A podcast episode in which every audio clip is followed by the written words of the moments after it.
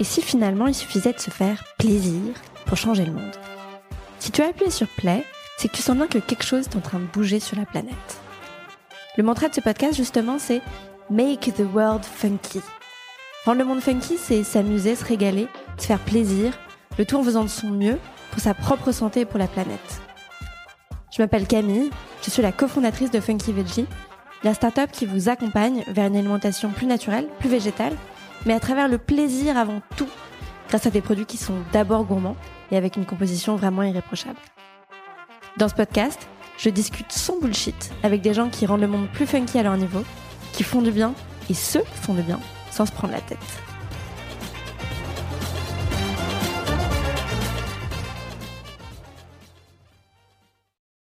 Dans cet épisode, je suis avec Marie, alias Shakermaker, qui euh, donc a son compte Instagram et qui a récemment quitté son CDI pour se consacrer totalement à euh, son blog Shakermaker. Elle nous explique pourquoi et elle nous explique ses nouveaux challenges et euh, pourquoi elle s'est spécialisée dans l'influence responsable. Hello Marie. Bonjour Camille. Comment est-ce que tu te présentes? Alors moi je suis Marie, je suis graphiste de formation et il y a maintenant un an j'ai quitté mon CDI pour me lancer à temps plein sur mon blog Shaker Maker sur lequel je partage principalement mes découvertes en matière de consommation green. J'essaie surtout de montrer d'une manière décomplexée que chaque geste compte et qu'une consommation plus respectueuse de l'environnement est possible et aussi euh, accessible à tous.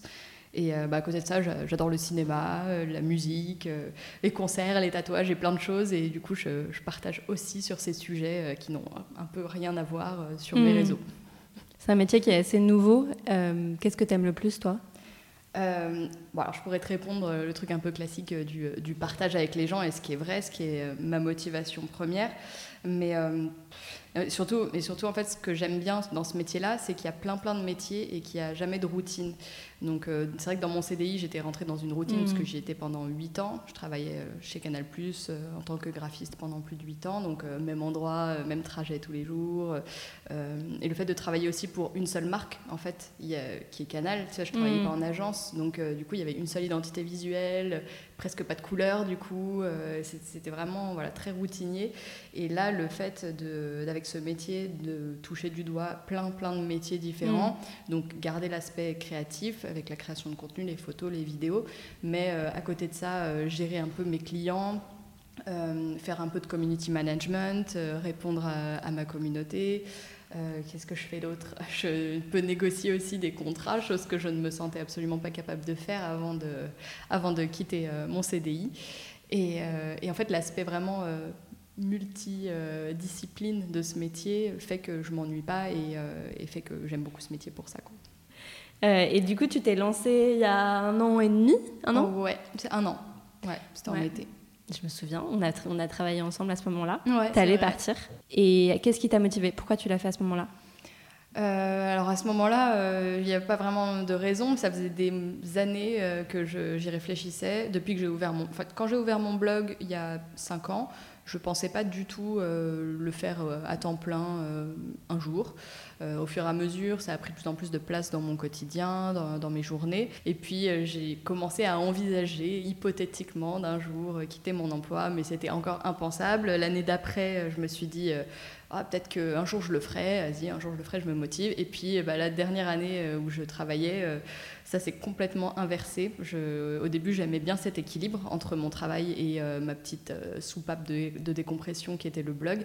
Et puis la dernière année, c'était, j'avais même plus envie d'aller travailler. Pourtant, c'était, enfin, mon travail était cool, j'adore mes collègues, hmm. j'adorais le lieu. Voilà, il y avait une petite salle de sport, 100 euros l'abonnement à l'année, tu vois. il y avait plein de petits avantages sympas. mais, euh, mais au final, euh, je, voilà, ça s'était complètement inversé. J'avais envie de faire que, euh, que de mon travail de blog, que échanger avec les marques, faire des photos. Donc là, ça fait du coup 5 ans que tu as créé ton blog? C'est ça. Ok. Et hum, c'était quoi ce qui te faisait le plus flipper à l'idée de, te consacrer à 100% à ça? Il y avait plusieurs choses. Bon, il y avait, bon, alors on va dire le truc vraiment très factuel, la sécurité financière, où je me disais, en fait, tu n'as pas de visibilité quand tu te lances dans le blogging. Tu peux te dire que c'est un peu euh, exponentiel, mais en fait, je savais pas si c'était. euh, je me disais, bon, bah là, je pourrais peut-être à peu près dégager euh, de quoi vivre, mais est-ce que c'était une période un peu faste et que ça allait retomber tout de suite après, Mhm. ou est-ce que ça va continuer à monter? Enfin, on ne sait pas trop. Donc, l'aspect financier, voilà, était un peu flippant. Il y a aussi le fait que je sois une personne plutôt désorganisée. Je, je manque vraiment beaucoup d'organisation. Je sais pas. Voilà, j'ai essayé des bullet journal, enfin des Mhm. journaux. Du coup, je ne dis pas en Truc anglais. qui prend une tonne Mais- de temps. Ouais. Et on Qui a dit- le temps de je, faire je ça ne sais pas. De- ces personnes me fascinent. moi, c'est vrai, tout le monde dit qu'apparemment, le fait de faire ça, euh, voilà, c'est du temps que tu, que tu gagnes ensuite en organisation. Mais alors, moi, je suis absolument incapable. Je fais un peu de to-do list quand même, pour, parce que j'ai quand même des engagements, des clients et tout ça. Et bah, je ne veux, pas- je veux pas mettre les gens dans la merde. hein. Mais euh, sinon, je suis complètement désorganisée. Et du coup, euh, j'avais vraiment peur de ça. Je me disais que c'était pas fait pour moi. Euh, à cause de, de cette, ce trait de ma personnalité.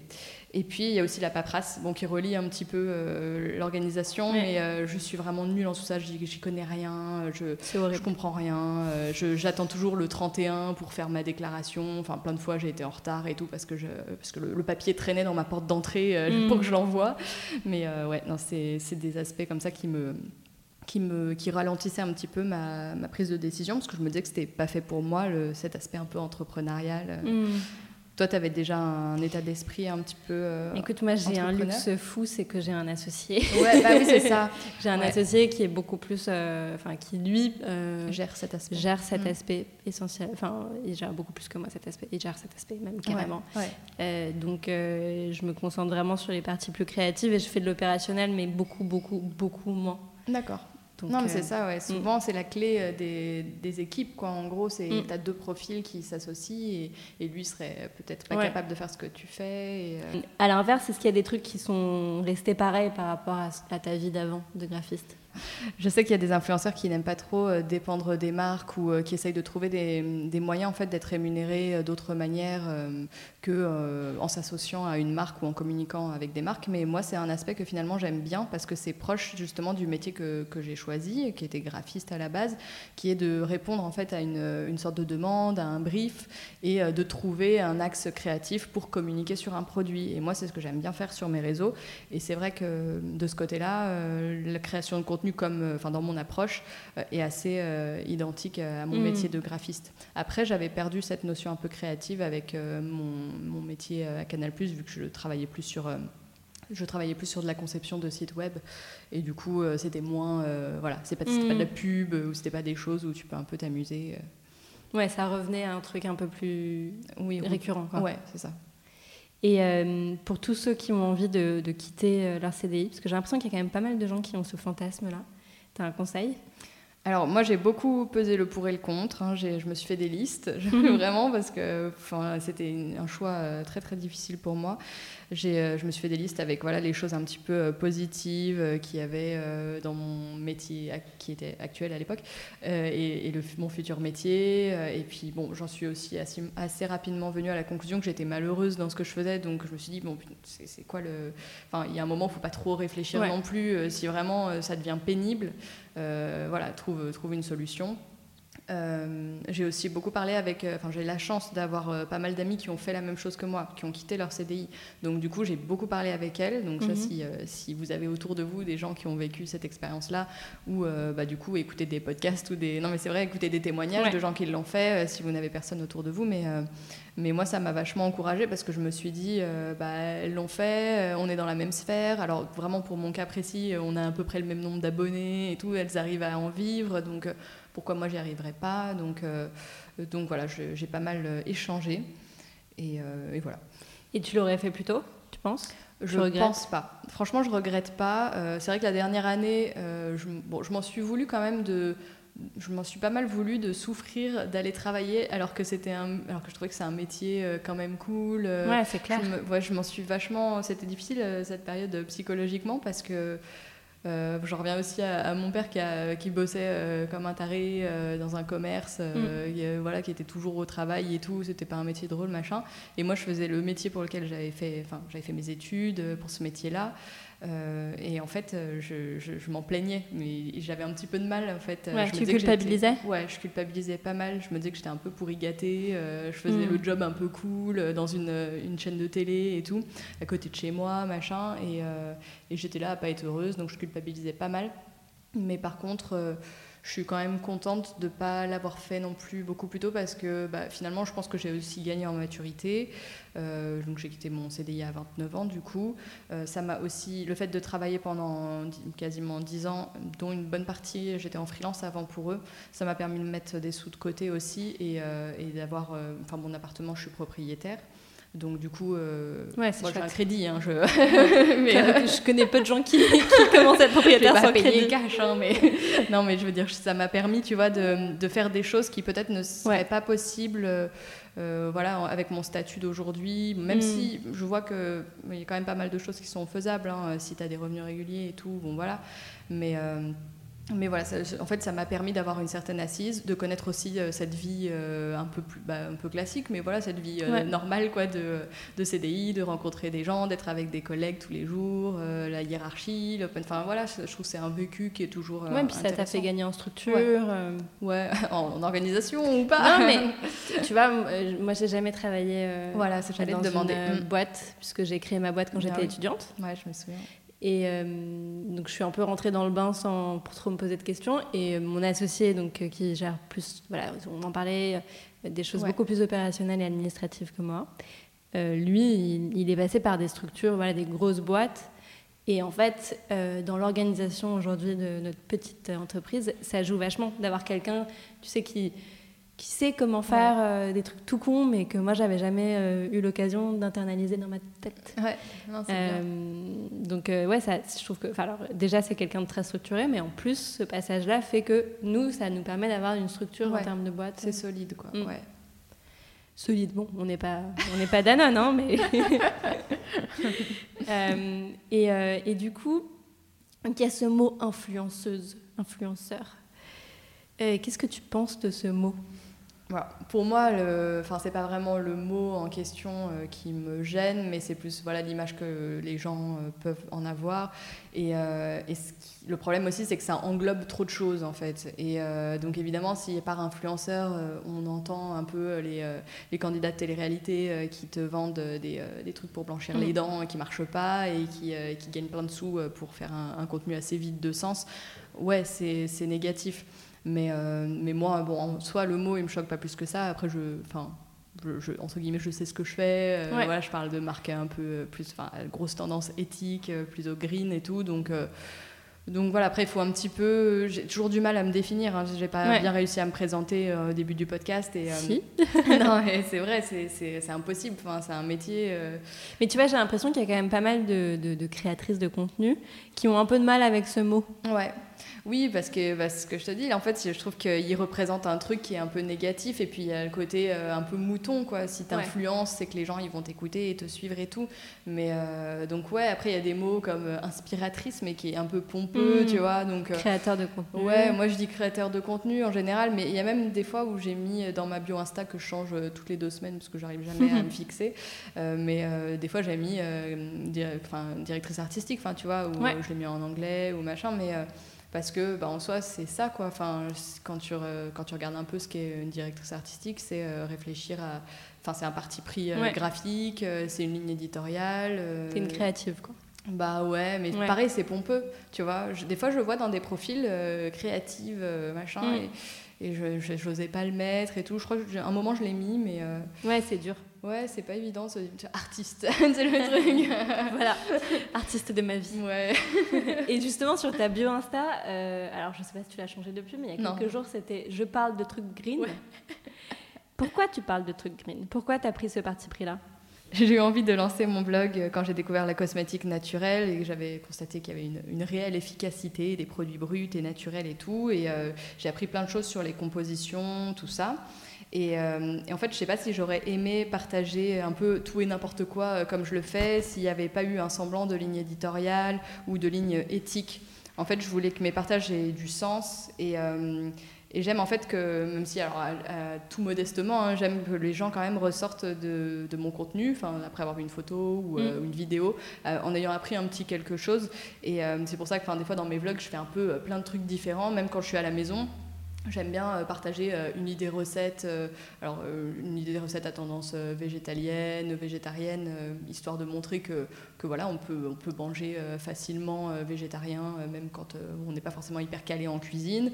J'aime bien partager des petites astuces du quotidien, des, des, choses un peu variées, tu vois, ou même faire découvrir, je sais pas, des groupes de musique ou des choses comme ça. En mm. fait, j'aime bien que les gens ressortent en ayant appris un petit truc ou découvert quelque chose et de passer par justement ce côté, cette ligne édito éthique. Bah, pour moi, ça, apporte hmm. beaucoup de sens en fait. Euh, c'est une nouvelle manière de faire du divertissement. Euh. Ouais. Tu pourrais dire ça? Je, divertis. Je divertis. Éthiquement. Clown. Divertissement éthique. C'est pas mal. Euh, et alors, il y, y, a un truc qui, que j'ai trouvé rigolo quand tu me l'as dit, c'est que quand je t'ai invité pour ce podcast, tu m'as dit, écoute, au départ, euh, je pensais pas euh, te dire oui, et puis j'ai discuté avec Colline au téléphone qui me disait, non mais sors ta zone de confort et tout, parce que toi, tu te sentais pas à l'aise de faire ça. Tu avais ce petit syndrome de l'imposteur qu'on a, qu'on a toutes, beaucoup, je pense. Euh, et donc, j'étais, j'étais assez surprise que tu me dises ça, sachant que, alors je sais qu'on a tous ça, mais ton métier, c'est quand même souvent de te mettre en avant d'une certaine manière. Ouais. Donc, euh, c'est quoi ce petit paradoxe Et comment est-ce que tu surmontes ton manque de confiance qui, Je veux dire, je veux pas dire que tu as un manque de confiance qui est plus important que quelqu'un d'autre, hein, mais euh, comment tu surmontes ça au quotidien euh, avec ce métier-là? Bah oui, c'est vrai que c'est assez antinomique. Bah, D'ailleurs, quand, les, euh, quand des collègues tombaient sur mes vidéos euh, et qu'après on en parlait et tout, on me disait Mais tu te rends compte que c'est bizarre, tu dis que t'es timide et tout, machin, mais t'es sur les réseaux. Et j'étais là Oui, je sais, c'est bizarre. Mm. mais, euh, mais en fait, c'est aussi pour ça que j'ai choisi de me lancer parce que je me suis rendu compte que depuis toute petite, j'avais un peu intégré que j'étais timide, que j'étais réservée, que j'étais comme ça, tu vois. En fait, enfin je sais plus quand est-ce que j'ai entendu ce truc-là, mais je crois que c'était dans un, dans un bouquin ou quelqu'un qui parlait d'un bouquin qui expliquait qu'on se mettait soi-même dans des mm. cases et qu'après euh, c'était difficile d'en sortir et qu'on se conditionnait tout seul en fait à force d'entendre, je sais pas, des gens. Des, croyances limitantes. Ouais, Complètement. Et du coup, euh, je me suis toujours un peu rangée dans la case des meufs timides, euh, discrètes. Quand j'étais petite, j'avais peur d'aller acheter la mm. baguette de pain à la boulangerie, tu vois, des trucs comme ça. Et, et en fait, bah, de faire ce métier, ça m'a donné vachement de confiance en moi. Bah déjà parce que bah, j'ai pas quand je fais mes vidéos, je suis toute seule. Je peux pas filmer avec des gens autour mm. quand même, tu vois. Mais, euh, en fait, je suis toute seule, donc j'ai pas de jugement. Euh, je suis pas gênée. Je peux me lâcher. Et en fait, euh, bah, après, voilà, avec le montage, rendre les trucs un peu sympas, dynamiques et tout. bah, finalement, j'ai gagné, j'ai gagné quand même pas mal de confiance en moi, en me disant, bah voilà, t'es capable de faire ça, t'es capable d'un peu t'exposer, mm. même si j'ai pas la sensation vraiment de faire un contenu où tu vois je m'expose beaucoup même quand tu regardes mon Instagram tu vois c'est pas il y a des photos de moi parce que je suis un peu mon seul modèle, tu vois, j'ai pas mhm. trop le choix, mais, euh, mais c'est pas voilà, pour me montrer ou machin, tu vois.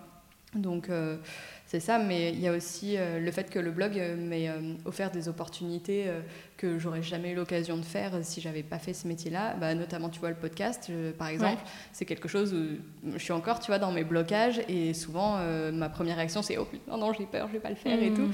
Et, puis après, il y a des fois où ça dépend un peu de mon état d'esprit et je me dis si vas-y, t'en es capable, tu peux quand même raconter des trucs et tout, donc vas-y fais-le et voilà en fait, tant que tu l'as pas fait, euh, tu sais pas euh, que tu en es mm. capable. donc, euh, donc ouais, il y a pas mal de trucs comme ça, des interviews, des lives, des reportages, interviewer des gens, tu vois, même mm. d'être de l'autre côté. En fait, des fois, tu crois que tu peux pas le faire et après, tu te dis bon, bah c'est bon, je l'ai fait. ouais. c'est possible. C'est marrant. Toi, tu as eu des craintes aussi Ouais, bah, moi tout. Bah, surtout, j'ai l'impression que, bah, comme toi, tu fais tout. Et alors maintenant, un petit peu moins, mais quand même, euh, tu fais tout, tu apprends sur tout et des trucs qui correspondent pas du tout à euh, ton CV et à ce que tu as fait. Mm. Et euh, moi, j'ai surtout fait, et je fais toujours, fake it till you make it. C'est-à-dire que, ok, tu ne sais pas, mais bon, on n'y verra que du feu, tu vois. et je pense que c'est le principal truc que mon école m'a apprise. c'est genre, tu, tu, peux parler à peu près n'importe quoi en gardant la face. Et puis, dans tous les cas, je pense qu'il ne faut pas avoir peur de, de, de l'humiliation parce que, bon, dans tous les cas, tu vois. en fait. Voilà, c'est ça. J'ai plus trop peur de paraître pour, une conne. donc, et, et, voilà, je pense que au fond de moi, il y a toujours ce truc de ah, est-ce que tu en es vraiment capable? Mais je pense qu'il faut juste le considérer. Enfin, moi, j'essaie de le considérer comme une pensée et de me dire, ok, c'est une pensée, mais c'est pas moi. Et genre, tu peux l'écouter et tu peux ne pas l'écouter si tu veux. Et d'ailleurs, bon bah, donc on déflore un peu le truc, mais c'est vrai qu'on a déjà bossé ensemble. On avait bossé ensemble sur la Space Bull, ouais. qui est notre, notre édition limitée aux chambres l'été dernier, qui était vraiment très très chouette. Et tu faisais la dealeuse sur nos photos. C'était très cool. Euh, comment est-ce que toi tu choisis les marques avec lesquelles tu travailles? Je suis contente d'être ravie de savoir que tu nous as choisis, mais bah alors déjà en fait, euh, souvent euh, donc je me demande déjà si j'aurais acheté le contenu euh, par moi-même, enfin le contenu, le produit, ce que tu veux. Si je si je suis une cliente potentielle, ça c'est un des trucs les plus importants. Après, je regarde surtout voilà la provenance des produits, les compositions, si c'est des cosmétiques ou si c'est alimentaire, tu vois, je regarde s'il n'y a pas trop de pas trop de choses bizarres à l'intérieur, comme vous aimez le dire. et, en fait, j'aime bien aussi regarder si la marque fait voilà un petit, enfin son engagement, si elle fait un petit effort euh, dans, je sais pas, soit les packaging, soit elle travaille ou reverse avec, à une association, ou travaille avec une asso, si c'est fait en France, euh, s'il y a une démarche, euh, ouais. Bah, ouais. tu vois, ou comme vous, vegan, être dans, mm. un, dans un, un effort en fait engagé, enfin d'être engagé. Et euh, ensuite, dans les trucs vraiment plus euh, factuels, c'est vrai que je privilégie quand même souvent les mails euh, qui sont personnalisés. quand il y a, tu vois, juste bonjour et pas bonjour Marie, tu te dis que ça a été le copier-coller à la terre entière. Et bon, il y a moins de, il y a moins de sens. J'aime bien quand même développer, voilà, un, rapport humain, tu vois, et mhm. connaître un petit peu les gens. Et, et j'aime bien que, voilà, que la personne, tu sentes dans son mail qu'elle a regardé un minimum mon contenu. Alors, c'est pas une question d'ego, mais c'est que, tu vois, j'ai envie qu'il y ait un vrai truc qui s'instaure. Et même bah là, par exemple, ça fait, euh, ça fait quasiment trois jours de suite que je passe euh, ouais, 30, à une heure, 30 euh, minutes à une heure de temps au téléphone avec des entrepreneurs pour qu'ils m'expliquent leur marque, leur démarche et que je sache qui c'est. Et bon, là, je me suis dit, ouais, il faudra peut-être que je gère un peu mieux si j'en ai de plus en plus parce que c'est quand mmh. même beaucoup de temps. Mais, euh, mais c'est vachement important, tu vois, de connaître un petit peu. J'ai même une personne qui veut lancer son projet dans un an et qui a commencé à me pitcher le truc. Ça se trouve, je bosserai jamais avec elle parce que le truc, il finira jamais ou machin. Elle est juste en train de faire son, son business plan et un peu voir. Euh, voilà, trop bien. donc, euh, mais c'est quand même vachement, vachement d'investissement et de temps, mais je préfère mm. faire ça. Et la première source de revenus, c'est les, les marques? Euh, je crois que ça s'équilibre à peu près en fait. Enfin, donc l'accumulation de, enfin, donc mes revenus en fait, c'est vraiment donc une multiplication de plein de petites sources. Donc aussi bien donc placement de produits sur Insta, euh, vidéo, tout ça. Donc les trucs à enfin sponsorisés, l'affiliation et euh, il y a aussi, alors ça, ça fait un peu grosse radine, économie mm. machin, mais mais en fait tout ce qui est parrainage que les gens peuvent faire à titre individuel, bah, pour certains certaines enseignes en fait ça me ça me fait clairement en fait euh, ça me divise mon budget, par exemple, euh, alimentaire. On parle de quasi demi, par euh, exemple. Quasi demi. c'est clair que bah, le fait que les gens me fassent confiance et s'abonnent avec mon lien de parrainage, ça me reverse des sous. Et, et là aussi bien bah, d'un point de vue cosmétique qu'on m'envoie et alimentaire grâce entre autres à quasi demi, ou même là j'ai un panier de légumes, j'ai le même système avec le parrainage et tout. Bah, me diviser en fait mon, mon me diviser mon revenu pardon, me diviser mon budget euh, alimentaire et, euh, et, puis un peu cosmétique qui fait, alors c'est pas ma passion, mais tu vois, c'est un truc que j'aimais bien, où je dépensais pas mal avant de lancer mon blog, bah, ça m'a clairement... Hmm. Euh, ça me fait des, des revenus. en plus, c'est pas imposable. c'est clair, en nature. et tu penses que, enfin, donc toi, tu vois la suite en disant qu'au fur et à mesure ta communauté grandissant, ton revenu augmente? C'est comme ça que ça marche? Je sais pas. Franchement, je me rends pas trop compte. Euh, je, je, suis pas sûre parce que, euh, comme on le disait, tu vois, euh, en fait, plus tu montes et je crois que moins tu as d'engagement et moins tu peux avoir de transformation. Hmm. Après, toi, tu disais que tu regardais le. Ça dépend. Hein. Ouais. Je sais pas, mais toi tu regardais le taux d'engagement, mais, euh, mais je pense qu'il y a des marques, peut-être des agences, ou alors elles font l'autruche, mais qui, euh, qui se disent Ah bah non, elle a pas beaucoup d'abonnés, donc on va pouvoir euh, la, sous-payer, tu vois. Mm. Et, et, alors qu'en fait, enfin nous on le voit justement quand moi je travaille de plus en plus avec l'affiliation, des codes promo affiliés, tu vois, notamment avec des marques de pilotes de règles, des trucs comme ça. Euh, en ayant en touchant un pourcentage avec mon, les codes promo et bah, je vois que je transforme en fait tu vois je, je, vois qu'il y a de la vente derrière. Je te dis pas qu'il y en a des centaines enfin si pour les pilotes peut-être mais pour certains sujets peut-être moins Mais, mais je sais que voilà, il y a un engagement de la part de ma communauté. Alors, je réfléchis pas, moi, tu vois, je suis pas organisée, tout ça, je l'ai dit, mais j'ai commencé à recréer une newsletter en me disant, bon, bah, essayez quand même d'avoir des moyens de, de, rester en contact avec la, ma communauté si jamais il n'y a plus de plateforme. tu vois, si demain, il n'y a plus Instagram, plus, plus YouTube. Euh, bah, en fait, euh, bon, j'ai toujours le blog sur lequel je peux lancer une, une, bouteille à la mer, tu vois, mais en fait, j'ai plus moyen de communiquer en direct avec les gens euh, qui aimaient bien me suivre. Ou, mm. donc, donc, ouais, je me suis dit, il y a quand même des petits trucs à mettre en place pour rester en contact. Est-ce qu'il y a des contenus que tu as particulièrement kiffé faire? J'aime beaucoup euh, travailler sur des photomontages euh, dans mes posts Instagram. J'aime beaucoup euh, faire des fois des petites photos animées, mm. etc. C'est un truc qui m'amuse bien. Et j'avais vachement aimé me lancer dans le projet des, de mon calendrier de l'Avent à Noël où j'avais fait chaque jour un, geste un peu zéro déchet. C'était les mini-gestes. Et en mm. fait, je m'étais représentée en, mini-moi qui était en train de faire des gestes, des gestes écolos. Et, et c'est vrai que ça avait bien plu. Et il y a beaucoup de gens qui ont découvert mon compte avec ce, avec ce truc-là, donc j'étais contente et ça m'a vachement amusée. Euh, et puis j'aime bien, voilà, justement à travers ce genre de visuel ou même des fois des mini-sketchs sur Instagram, euh, mettre beaucoup d'autodérision dans mes contenus, tu vois, pour montrer que voilà, l'écologie, on se prend pas la tête. Euh, c'est des, enfin moi, tu vois, je suis une flemmarde. Enfin, je, je, parle vachement de ça et, et j'essaye de montrer que qu'être écolo, c'est pas forcément compliqué ou chiant mm. ou machin, que on peut tous faire un peu des, des petits gestes. Euh, sinon, il y avait une autre collab euh, qui était assez fun. Alors, il y a eu des petites euh, complications dans la mise en place et tout, mais je trouvais que Nuo avait une bonne idée de, de, de nous demander à Colline et moi de, de créer une, une, espèce de box beauté un peu rock et green parce que ça correspondait bien voilà, aux, thématiques qu'on aime bien toutes les deux et on s'est bien marré à faire, à faire les vidéos. On a beaucoup ri. Donc, ça, c'était vraiment cool. Et puis, j'avais noté aussi notre shooting photo ah, parce que c'était quand même super drôle de se retrouver. Mm. On se voit toujours quand il fait ultra chaud d'ailleurs. Oui, d'ailleurs, ouais, Parce que j'étais en plein Paris, euh, en jogging Adidas rose, avec des faux billets, à te filer des faux billets, il faisait 35 degrés. Moi, j'avais une fausse, enfin un sweat euh, pour faire la, la dileuse. C'était trop drôle. On s'était vraiment bien marré et le shooting dans la baignoire avec les faux billets et tout qui était fait par mm. Louise. Mais non, mais ne, ne romps pas le, mythe, c'était des vrais billets. des vrais billets. Tout le monde le sait. C'était ma YouTube monnaie et était sous d'entrepreneuse. Voilà. c'était très drôle. Ouais, on s'était bien marré. Et tout à l'heure, tu disais que tu étais flemmarde. Et, euh, et c'est vrai que dans ce podcast et chez Funky Veggie de manière générale, on ne prône pas du tout la perfection. On est toujours dans une logique des, de la stratégie des petits pas. De, euh, voilà, on peut aller vers un mode de vie plus responsable, mais euh, en se faisant plaisir et sans se prendre la tête.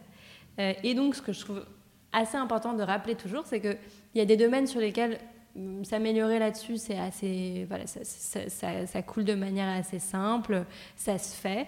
Euh, et il y a d'autres trucs sur lesquels on ne sait pas pourquoi il y a des blocages. On galère plus. Donc, je pense que ça concerne tout le monde. C'est quoi, toi, euh, les, les, domaines ou le domaine où tu n'es pas au top, mais sur lequel tu aimerais faire des efforts et pour l'instant tu galères? Alors moi c'est clairement la mode. Ouais. je suis pas du tout. Alors pourtant je voilà j'ai pas des fringues incroyables et tout, mais euh, c'est vrai que bah, j'ai toujours euh, j'ai toujours mes des baskets. Euh, voilà je suis pas du tout dans l'éthique.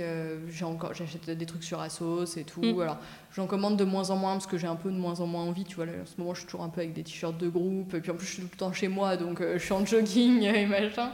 Mais donc ouais je commande quand même moins. Mais euh, c'est vrai que la mode, j'ai pas trouvé en fait ce qui me plaisait dans la mode éthique. Euh, j'ai toujours l'alternative de mm. Vinted hein, que je que j'essaye. Euh, j'ai acheté des trucs déjà sur Vinted, enfin ou sur des voilà l'occasion, tu vois, la fripe et tout, ça, ça peut être cool. Mais il n'y a pas encore beaucoup de marques. Il y a une marque quand même qui est très cool parce que je te vois beaucoup.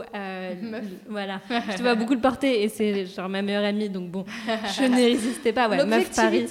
voilà. Euh, ouais, non, Meuf Paris, ils font des trucs très chouettes. Mais après, tu vois, il n'y a pas de pantalon, de combi, de machin. Encore. Euh, ouais. Ou de, chaussures, tu vois. Et après, je comprends hein, que les marques qui se lancent, euh, elles veuillent euh, toucher un public assez vaste, tu vois, en mm. sortant des choses assez simples. elles vont pas sortir, je sais pas, des baguilles et des trucs, tu vois, mm. mais. Mais, mais ouais, c'est vrai que moi, les, les, fringues que je porte et tout, je trouve pas trop mon. Ouais, c'est très dur. Ouais. Après, je pourrais plus trouver dans les fripes, effectivement. Mais... Non, mais c'est hyper intéressant de voir un peu que euh, chacun son truc, tu vois. Chacun, euh, chacun son domaine où il n'est pas au top et c'est galère, et c'est OK. merci beaucoup, Marie. Bah, merci à toi pour l'invitation. J'espère que cet épisode vous a plu. N'hésitez pas à mettre un commentaire, à nous envoyer un MP euh, sur Instagram Funky Veggie. à m'envoyer un mail, camille at funkyveggie.fr, à écrire un petit commentaire dans Apple Podcast ou autre. Ça nous aide tellement, je n'arrête pas de le répéter, mais cet épisode n'est pas sponsorisé, on est une marque euh, et on fait ça vraiment parce qu'on pense que ça peut vous aider, vous inspirer à faire de son mieux au quotidien. Donc j'espère vraiment que le but est petit à petit atteint et que ça vous plaît. Bonne journée